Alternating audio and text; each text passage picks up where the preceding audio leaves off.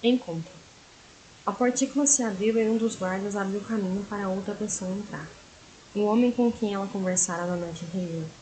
Parecia mais limpo e exalava um perfume adocicado de fruta. Ele abriu caminho para mais alguém, dessa vez uma mulher, vestida com as cores dos valentinos. Seu vestido era de um tecido grosso que fazia barulho ao ser arrastado no chão de pedra, liso e brilhante, de mangas compridas que lhe abriam ao longo dos braços, o colo era todo bordado em violeta e ela tinha um olhar preto, um colar preto trançado em torno do pescoço. O corcelete preto adornado de pedras de um vermelho sangue apertava-lhe a cintura, deixando evidentes as suas curvas delicadas. A mulher trazia os cabelos presos com tranças no alto da cabeça, o que fazia a sua fisionomia ficar em evidência. Ela estava séria e encarava Juliane com desdém. Levante-se, ordenou o homem, dando-lhe um chute na bota. Tome cuidado, Octávio. Se ela for mesmo filha de Salazar, ele não gostará de saber que foi violentada por seus homens de confiança. A mulher trazia as mãos sobrepostas à frente do corpo, numa postura autoritária que era elegante. A senhora acha mesmo que ela fala a verdade? O homem ficou mais manso ao falar com sua senhora. Saberemos quando Justine chegar. Por ora temos que dar-lhe um banho e prepará-la para encontrar o destino dela, seja com Salazar ou com os outros lá fora. A mulher fez sinal para que Juliane saísse pela partícula de onde surgira. Vamos lhe dar um banho. Juliane não disse nada e seguiu a mulher até o pequeno lago escondido no meio a um denso jardim atrás da construção cinzentada. Chegando ali, quatro mulheres maltrapilhas, mas com um perfume estonteante, a pegaram pelos braços e foram tirando suas roupas. À medida que iam tirando suas vestes, iam jogando-as dentro do lago e Juliane as viu afundar quase que imediatamente. Já nua, Juliane ficou em pé diante do lago, sentiu os olhos da mulher a vigiarem durante essa violação pública de seu corpo. As mulheres começaram a espalhar um óleo fedorento por todo o seu corpo e nos cabelos. O óleo tinha uma coloração preto azulado e aderia à pele como barro lamacento em dia de chuva. Quando estava completamente coberta por aquele óleo nauseante, duas mulheres lhe pegaram pelo braço escorregadio, por causa da quantidade de óleo em sua pele, e mergulharam-a no lago, esfregando de novo com algum tipo de tecido áspero, que machucava sua pele e a esfregava. As mulheres puxaram-na e esticaram-na sem nenhuma delicadeza. Lavaram seus cabelos e passaram um tecido já sujo em seu rosto. Finalmente, Fora do lago, que agora fedia como água podre, Juliane agradeceu poder ver sua pele branca novamente. Seus cabelos pretos e compridos gotejavam com, com, em suas nádegas e uma mulher começou a penteá-los. Outra mulher derramou sobre seu corpo um líquido com um perfume suave. Juliane aderiu, adquiriu uma aparência mais jovial e delicada. Ao olhar de relance, pôde vislumbrar em um ensaio de sorriso na mulher que a obrigava a tomar aquele banho. Pela primeira vez imaginou o que as pessoas viram quando ela chegou ali, depois de ficar vários dias sem tomar banho. As mulheres a vestiram com uma calça preta justa e muito grossa e uma túnica violeta de seda com um cordão preto que formava um laço na altura do colo e amarraram um cinto preto na sua cintura, porque a túnica era larga demais para ela. Juliane calçou um sapato preto todo fechado, amarrando-os nos tornozelos. Seus cabelos estavam molhados, mas já formavam cachos suaves. Agora sim, podemos entrar, declarou a mulher que parecia satisfeita. Juliane caminhou atrás dela, reparando as flores brancas do jardim, que ficavam distantes umas das outras, espalhadas em meio a uma infinidade de espinhos pontiagudos. Admirando a mulher à sua frente, Juliane lembrou-se de quando sua mãe falava dos tempos em que ficou ali, das extravagâncias e de como tudo parecia maravilhoso e belo. Olhando aquela vila agora, ela via apenas um grupo de pessoas bem vestidas vivendo em uma vila praticamente morta. Mesmo as flores naquele jardim escondido entre as rochas da fortaleza pareciam sem vida. A mulher andava à sua frente como uma rainha, exatamente como sua mãe havia descrito as mulheres de seu pai rainha sem coroa. Você é Abigail, não é? A primeira esposa de meu pai? Juliane perguntou, ainda perdida em devaneio, olhando para os espinhos em jardim. A mulher parou e virou-se delicadamente para encará-la. Minha mãe me falou de você. Você ajudou ela a fugir daqui. Daniele não deveria sair por aí falando coisas desse tipo. Porque eu ajudaria alguém a fugir daqui? Não sei, diz você. Juliane encarava a mulher sem medo e com uma curiosidade inocente. Juliane, o que você sabe sobre nós? A mulher tomou-a pela mão e começaram a andar juntas. Ah, só que minha mãe me contou. E o que li nos livros da biblioteca da torre. Às vezes Omar me falava um pouco sobre as coisas que aconteciam no reino. Ah, Omar. Como ele está? Velho, mas ainda viajando, esperando o dia em que poderá voltar a servir sopas na taverna ou a morte vir buscá-lo, que é primeiro. Mas está forte, ainda vai viajar muito. Ele fez um ótimo trabalho lhe mantendo isolada de todo o reino, de toda a magia que acontece por aqui. Elas já estavam dentro da fortaleza e Abigail a conduziu para uma sala grande com uma mesa comprida que ocupava quase todo o cômodo. Havia seis mulheres sentadas em uma das pontas da mesa. Cada uma delas usava roupas de cor e Julienne supôs tratar das outras mulheres de seu pai, uma de cada cor. Abigail pediu que ela sentasse na extremidade da mesa mais distante de todas elas e foi sentar na cabeceira próxima às outras mulheres. Senhoras, essa jovem é Julienne, a menina que diz ser a filha de Salazar Valentino. Filha? A mulher mais próxima de Abigail foi a primeira a questionar. Ela usava um vestido azul volumoso e um corpete era feito de escamas de peixes brilhantes que lembravam ondas do mar. Os cabelos da mulher magra eram dourados e pendiam numa trança comprida sobre um dos ombros. Nunca soubemos de nenhuma mulher que houvesse engravidado de Salazar. Como ele pode ter uma filha? Eu nunca ouvi sequer mencionar que tinha uma filha. A mulher sentava-se à esquerda de Abigail falou, olhando para Julienne. Esta usava um vestido vermelho discreto, com um corpete preto e dourado que combinava com o tom dourado de seus cabelos presos pela metade. Ele não sabe que eu existo. Pelo menos eu acho que não. Minha mãe nunca contou. Juliane tentou entrar no diálogo, mas as mulheres pareciam tê-la deixado distante de propósito. Ela é a filha de Daniele. Abigail seguiu falando como se Juliane não estivesse à mesa com elas. É possível que ela estivesse grávida quando fugiu. Mas também pode ser mentira. Salazar treinou guardas novatos esses dias. Ser que algum deles resolveu inventar essa história para provar que, as, que está melhorando, provar que pode ir às viagens secretas que ele faz com seus capachos. A mulher que falou vestia-se com uma túnica laranja cobreada e trazia um pouco de cabelo escuro que tinha preso na, no alto da cabeça de forma desordenada. Estava sentada ao lado da mulher de vermelho, que mesmo sentada era mais alta do que ela. Você só está falando isso porque não é mais a companheira de viagem de Salazar. Os cabelos curtos e claros da mulher cobriam parcialmente o rosto pálido. Ela vestia uma saia rosada com pequenas flores delicadas, bordadas ao longo de todo o tecido.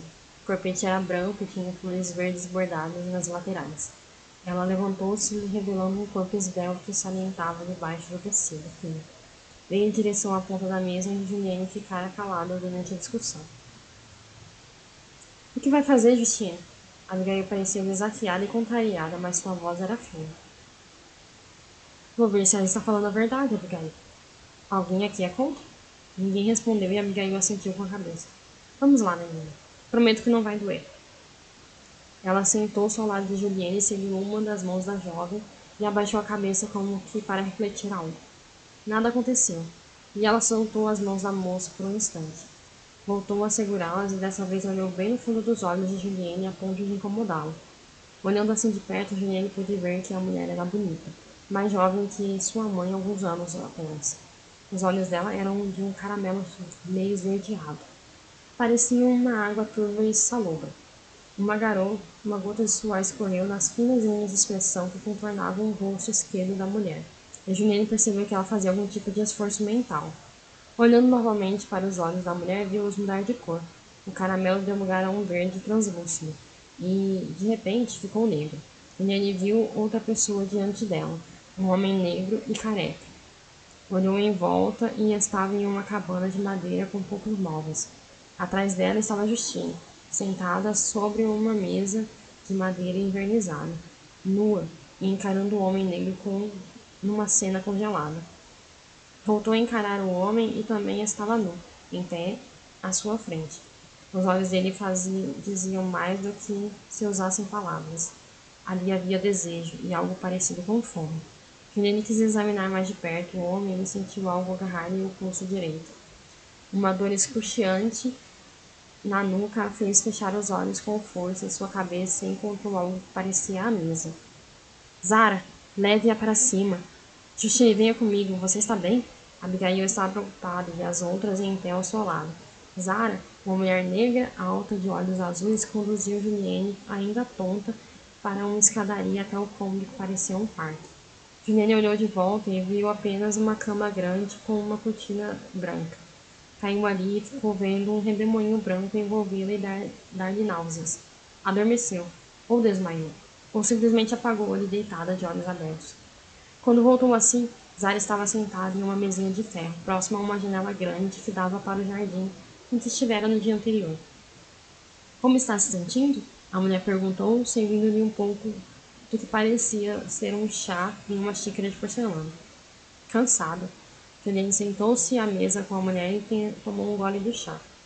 Você fez um esforço desnecessário, homem. Poderia simplesmente tê-la deixado entrar em sua mente e nos dizer que estava falando a verdade. Então era isso que ela estava fazendo? Juliane desdenhou e tomou outro gole do chá. Zara riu e devolveu sua xícara à mesa com delicadeza. Não acho que isso seja necessário, Justine. Só agora Justine, Juliane reparou que a mulher parada à porta no quarto, encarando-a com certo desprezo. Ela fala igual a ele. Não vai encontrar o que está procurando aqui. Justine se juntou-se às duas à mesa de ferro e ficou ali admirando o jardim. Pensei que não tivesse conseguido ler a mente dela. Zara pegou a xícara novamente. Minha mãe falou de você. Você já estava aqui quando ela e meu pai se casaram? Jane quer saber. Sua mãe foi a última esposa de Salazar. Todas já estávamos aqui, explicou Zara. Salazar chegou de viagem. Justina seguiu falando com um olhar fixo no jardim. Você finalmente irá conhecer seu pai. Animado? Juliane não estava animada. Não tinha pensado no que faria ao encontrar seu progenitor. Seu plano terminava ali. Parou para pensar nas várias vezes em que imaginara seu pai, um homem bonito como sua mãe o descrevia de capa violeta e fazendo mágicas bobas para distraí-lo, imaginando como um homem sábio, poderoso e altivo. Apesar de sua mãe dizer com todas as palavras que Salazar era um homem mau, sempre o descrevia como alguém que valia a pena conhecer. Juliane nunca sonhara em se reencontrar com seu pai. Vivia bem só com a mãe. Talvez não tinha ódio a Salazar. Na verdade, percebeu ali que precisava encontrar o homem mais importante de sua vida, que não sentia nada por ele nada além de uma vaga admiração projetada por sua mãe. Desceram até a sala onde as madraças de Juliane haviam interrogado e o jantar já estava sendo servido. Salazar não jantará conosco, virá mais tarde. Abigail parecia estar no comando, como se fosse mãe de todas as outras mulheres. Era a mais velha dentre elas e a primeira mulher de Salazar. Isso bastava para que as outras não a questionassem muito. Juliane sentou-se e jantou com elas, que fizeram poucas perguntas sobre vidas de paz e sobre sua mãe. Nada revelador demais. Talvez porque estivessem com medo de ter seus segredos revelados por Juliane, depois de terem na visto quase torturar Justine no dia anterior. O jantar foi calmo e tranquilo à medida do possível. Yara estava zangada novamente, porque Salazar havia saído outra vez sem levá-la consigo. As outras advertiram Juliane que Yara não pertencia a nenhum clã antes de se casar com Salazar era apenas uma aldeã que carregava mensagens de um lugar para o outro no reino. Teve sorte de encontrar Salazar em um dia que precisava de mensageiro. O que o levou a se casar com ela, nenhuma delas sabia. Yara também não faz questão de esclarecer. De todas as mulheres ali sentadas, apenas Abigail parecia completamente confortável na fortaleza de pedra. As outras eram chamadas de senhoras por todos ali, respeitadas e até cortejadas quando Salazar não estava por perto mas não assumiam inteiramente o papel de esposa do homem que mandava naquele território. Juliane começou a pensar o quão terrível ele poderia ser para que as mulheres com quem ele se casara tivessem medo dele. Todos ali pareciam esconder algo, mas seguravam muito bem suas máscaras perfeitas em suas posturas nobres. Quando o jantar acabou, eles saíram juntas. Algumas caminhavam sozinhas, como era o caso de Justine. A mulher parecia ainda ter medo de Julienne e ela pensou que deveria tê-la deixá-la em paz, pelo menos até se acostumar com sua presença ali. Abigail era uma das que saíram sozinhas, sempre à frente das outras, abrindo caminho. Ruth, Sarah e Eleanor, uma mulher magra, de seios fartos e olhos azuis, que vestia uma túnica verde e seu cinto marrom afivelado, andavam sempre juntas, conversando e segredando coisas que Julienne, agora, estava curiosa para saber o que era. Zara conversava qualquer coisa com Yara e a outra mulher seguia isolada de todas, em silêncio. Essa última era Diana. Vestia sempre um conjunto de tecido cinza. Suas calças, casacos e até lenços eram cinza. Nunca combinava nenhum acessório e não, que não fosse cinza. E seu cabelo era curtíssimo. Sua mãe havia lhe contado a história que fizera com que ela fugisse para a brisa de paz. Contaram que Diana fizera. Imaginou que esse era o motivo de a mulher não querer se incluir nas conversas. Juliane também não estava animada por conversar com ela embora soubesse que mais cedo ou mais tarde teria que ir até ela para saber o paradeiro de seus irmãos. Sentia que aquela mulher sabia demais, e por isso temia acabar com se entregando caso abrisse a boca.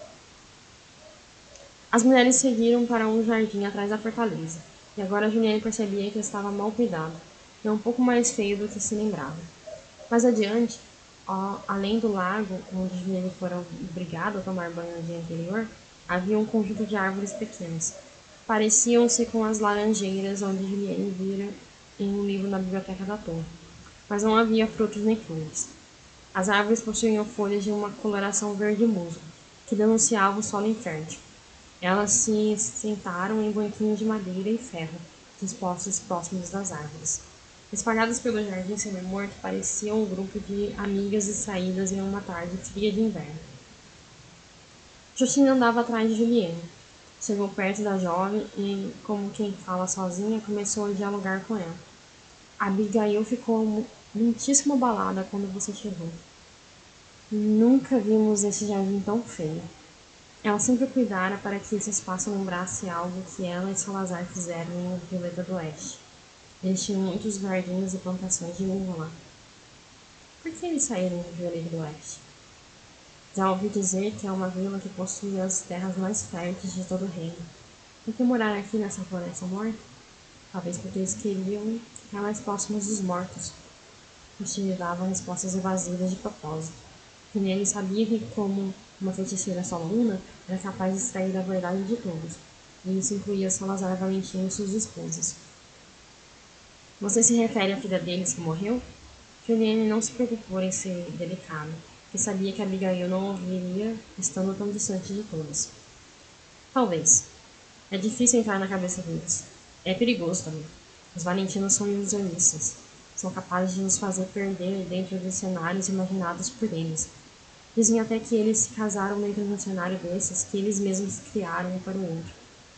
Um romance imaginário? Juliane olhou para Abigail sentada sozinha no banco mais distante pensou que ela pudesse estar em algum cenário imaginário nesse exato momento, divertindo-se sozinha. Não exatamente. As ilusões dos valentinos são mais como um oásis. Você pode realmente se perder se não souber a diferença entre ilusão e realidade. Já li histórias de pessoas que enlouqueceram por causa de ilusões, é verdade? Sim, a maioria acaba enlouquecendo cedo ou tarde. É questão de tempo. Justine sentou-se na grama seca e puxou Juliane para que se sentasse com ela. E você deveria tomar cuidado. O que eu vi ontem me deixou com um pouco de medo. Você se parece e muito com seu pai. Vocês têm muito medo dele, né? Juliane não entendeu o conselho, mas estava mais preocupada em saber quando iria encontrar seu pai para seguir seu caminho de volta com seus irmãos. Você o conhecerá em breve, logo entenderá o que queremos dizer. Quem era aquele homem? Juliane mudou de assunto de repente e deixou Justine confusa. Que homem? Aquele que estava à sua frente ontem, o homem negro? É um pensamento bem específico para se ter enquanto interroga o pensamento de outra pessoa. Justine pareceu atordoada. O que você viu exatamente? Na verdade, não muito. Só vocês dois nus em uma cabana de madeira. Por isso estou perguntando, não fez muito sentido para mim. Por quê? Você nunca viu um homem nu? A mulher debochou, mas estava visivelmente nervosa. Porque não faz sentido pensar numa coisa dessas na situação em que estávamos. Ele começou a arrancar a grama do chão. Eu não estava pensando nisso, e é melhor que as outras não saibam o que você viu. Por quê? Juliane jogou a grama longe e arrancou outro punhado de mato com a, do chão. Porque aquele não era um pensamento meu. Não sei como você conseguiu chegar tão fundo em minha mente, mas aquela memória é perigosa até para mim. Melhor não falarmos nele se não quisermos problemas por aqui. A tarde seguiu tranquilo, aos poucos as mulheres foram entrando, Cristina seguiu usar enquanto ela entrou, e as outras foram se retirando uma a uma, ficando somente Abigail e Juliane para trás. Juliane foi ao, ao encontro de Abigail, que estava imersa em uma ilusão aparentemente feliz. Ela conseguiu sentir o cheiro de violetas perfumando o ar, e se conteve para não entrar na ilusão da madrasta. Quando percebeu que ela estava ali observando, Abigail levantou-se e recompôs seu olhar autoritário. O que é? Ela se irritou com a espectadora à sua frente. Você não me disse por que ajudou minha mãe naquele dia. Ela sempre quis saber por quê. Porque era o que eu tinha que fazer. Não tem que me explicar para você. E não diga isso a ninguém. Não pense que porque ajudei a sua mãe naquele dia, eu esteja disposta a lhe ajudar também. Vamos que a essa hora Salazar deve ter chegado de viagem. Elas seguiram juntas até o salão onde jantaram mais cedo. Estava completamente diferente. A mesa dera lugar a um salão repleto de escravos e algumas pessoas bem vestidas. Ao fundo, as esposas de Salazar ocupavam assentos suntuosos, dignos de reis e rainhas. Havia quatro assentos de cada lado. Um deles estava vazio. Era o lugar de Abigail. Ao lado do assento vazio, Bem no centro estava um assento maior e coberto por uma fina camada de ouro brilhante. Nela sentava-se um homem que é, não era muito velho. Tinha cabelos negros até a altura das orelhas, os olhos negros saltavam na pele clara do homem, o resto contornando o rosto por uma barba espessa e curta. Suas roupas eram grossas e de um tom de violeta vibrante. Ao vê-la, o homem levantou-se e observou-a se aproximar. Abigail subiu até onde o homem estava e lhe deu um beijo carinhoso. Salazar, essa é Juliane, sua filha. Abigail sentou-se em seu lugar ao lado de Eleanor e Salazar foi de encontro a Juliane. Ao chegar perto dela, Salazar abriu um sorriso enorme e muito branco. Seus olhos se encheram de lágrimas que nunca deixavam os olhos e ele começou a falar com as pessoas no salão. Meu povo, olhe esse milagre. Eis que minha filha renasce, não a mesma, mas muito mais forte e linda que a anterior. O sangue do meu sangue está de volta em minha casa. Eu prometi a todos vocês que reuniria nossa família novamente. E eis aqui mais uma peça crucial de nossa formação. Mais uma persona que nos fez únicos e importantes nesse reino. Mais um pedacinho do meu coração que foi colado de volta. E é por isso que chamei-os aqui esta noite. Não só para conhecer o fruto do meu sangue, mas para que pudéssemos comemorar juntos nessa vitória. Todo aquele discurso parecia falso e dissimulado para Juliane. Todos saíram em silêncio. Salazar examinou-a bem de perto. Sentiu o perfume nos seus cabelos e abraçou-a com mais força do que era necessário. Um falso abraço, um aperto sem carinho. Perfumada como uma flor. Juliane buscou apoio nas madraças, mas nenhuma olhava diretamente para eles. Abigail assistia o chão com interesse peculiar nas pedras cinzas. Onde está sua mãe? Ao lembrar-se de Daniel, Salazar deixou algumas lágrimas caírem-lhe pela face. Dessa vez o choro pareceu genuíno. Morta. A resposta foi tão seca quanto as árvores que Juliane vira no caminho. Depois de algum tempo, Salazar voltou ao seu trono de ouro e continuou elogiando a jovem à sua frente. Como me encontrou? Ele parecia vagar em algum tipo de ilusão e Juliane começou a pensar que seria inútil conversar com aquele homem. Eu sempre soube onde você estava, minha mãe nunca mentiu para mim. Mas aquela bruxa te escondeu de mim. Ele se alterou, dando um soco no braço do assento. Minha mãe não era uma bruxa. Claro que era. E uma das mais poderosas que esse reino já viu. Ela me enfeitiçou, me enganou, depois fugiu com meu amor. Fugiu com você, meu pedacinho de amor. Não fale assim da minha mãe. Ela não está mais por aqui para se defender. Ah, mas sempre podemos chamá-la de volta. Porque não a chamamos agora e esclarecemos algumas coisinhas que ficaram confusas? Vamos chamá-la para dizer o porquê mandou-a vir atrás de mim. Juliane sentiu um calafrio e de repente seu corpo começou a tremer. Sentiu seu corpo queimar e um ódio desconhecido brotou-lhe na face. Eu vim buscar os meus irmãos. Todas as mulheres de Salazar encararam a jovem com espanto e medo. Salazar começou a rir em sua cadeira, uma risada sinistra que fez o ódio de Juliane se sentia se transformar em medo. Ah, é por isso que você. É isso que você quer, menina?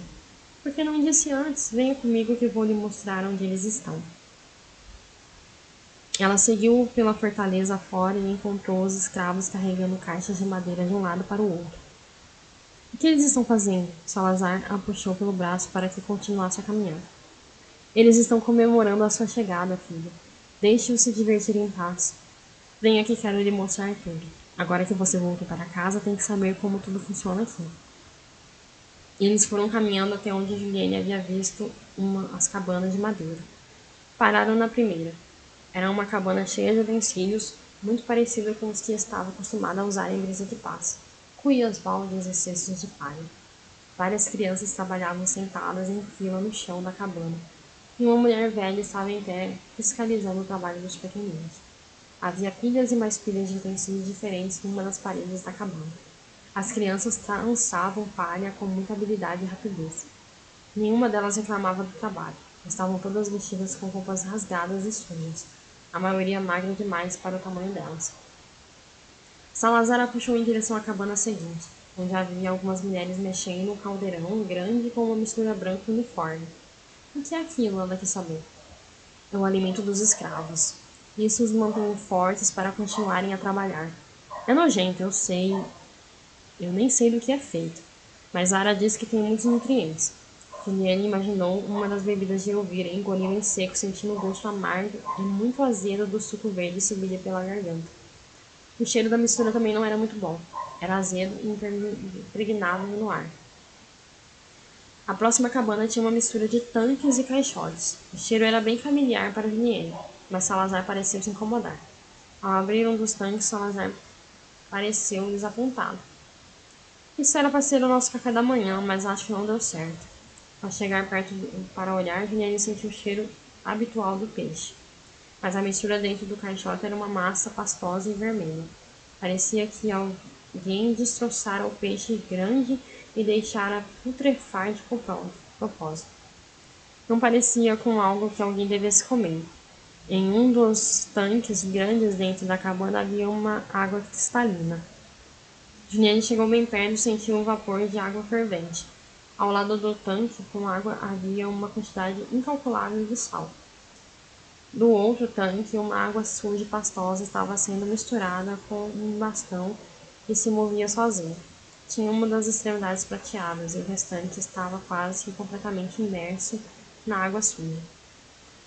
Na cabana ao lado havia algumas moças um pouco mais jovens que Juliane dançando e se divertindo, divertindo os guardas de Salazar. As meninas sensualizavam, com saias quase transparentes e faziam carinhos provocativos nos homens que riam sem parar. Havia duas jovens cantando num tablado de madeira, e uma senhora servia bebidas em canecas de metal para os homens. Ah, meus meninos também merecem se divertir, não é? Salazar parou na porta da cabana e ficou admirando a festa lá dentro por um, algum tempo. Um dos homens que bebiam no balcão junto à parede correu até onde as duas moças cantavam e agarrou uma delas, obrigando-a a dançar com ele pela cabana. O homem era magro e alto, vestia apenas calças e seus uniformes. Seus ossos estavam à mostra, revelando que sua má alimentação não estava nutrindo devidamente. A jovem relutou um pouco até que acabou cedendo aos passos errantes do homem, que ora pisava lhe nos pés, ora usava como muleta para deslocar-se a esmo pela cabana cheia de homens. Esbarravam várias vezes nas outras jovens que dançavam no meio da cabana e caíram no canto da cabana onde não havia ninguém. O homem por cima da jovem que ficou imobilizada no chão. Mas que indelicadeza minha! Não é hora para isso. Salazar despertou de seu transe imaginativo e puxou Juliane para a próxima cabana. A cabana em que eles entraram possuía um ar fresco e coerente. Várias mesas de madeira estavam cobertas por vasos de plantas mortas e secas. Aqui é a escola de botânica de Abigail. Ela adora flores. Na verdade, acho que chama-se estufa. E serve para fazer as flores crescerem mais bonitas. Elas ficaram alguns segundos olhando as plantas mortas e irreconhecíveis. Pelo menos foi o que ela disse.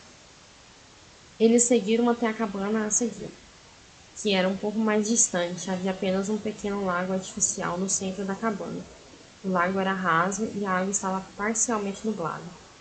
Não havia móveis ou qualquer outro objeto em volta do pequeno lago. Salazar parecia fazer algum tipo de referência ou sinal de respeito àquele lugar. É aqui que Leonor nos conecta com outro mundo. Ela faz coisas incríveis aqui. Você verá quando viermos falar com sua mãe. Salazar apontou para a cabana no alto da colina. Aquela cabana está fechada para crianças. É o centro de treinamento de Ruth, minha capitã.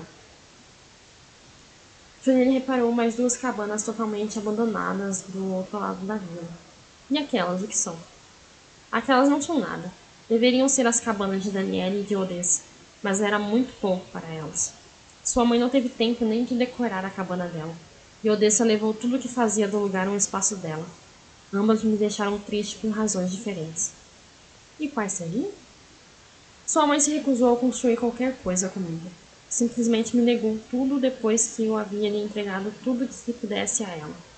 Odessa me decepcionou porque, mesmo já tendo construído nossa história do jeito que deveria ser, ela resolveu deixar tudo pela metade e partir sem cumprir seu propósito. Sabe, filha, todos temos um propósito aqui. E isso me faz lembrar do motivo pelo qual você veio até mim. Você ainda não me disse onde estão meus irmãos. Eles são o meu propósito. Ah, criança tola. Não é você que define seu propósito aqui. Você não é dona de si. E quem seria o dono de mim se não eu mesma? Isso não é tão assim tão simples. Mas voltemos ao, ao seu propósito. Eles começaram a fazer o caminho de volta à fortaleza de pedra. Salazar lançou-a com os braços e gesticulava com o outro. Você veio aqui para colar os pedacinhos do meu coração de volta. Com você aqui já temos contato com sua mãe, se era um pedaço meu que tinha, vinha faltando. Agora só falta um pedaço mais importante. Que pedaço seria esse? Nele se desvencilhou do forte braço do pai, que acabara de conhecer e já lhe parecia um total estranho novamente. Odessa. Você trará Odessa de volta para casa. Não. Como? Salazar sorria, mas sua postura era agressiva. Não vou buscar nenhuma de suas esposas. Se você sente tanta falta dela, vá buscá-la você mesmo. Eu vim aqui buscar meus irmãos, e você vai me dizer onde eles estão agora. Não é assim que funciona, menina. Ele apertou as têmporas da jovem com as duas mãos de um jeito que fez seus olhos doerem. Primeiro você me traz Odessa. Depois eu digo onde estão seus irmãos.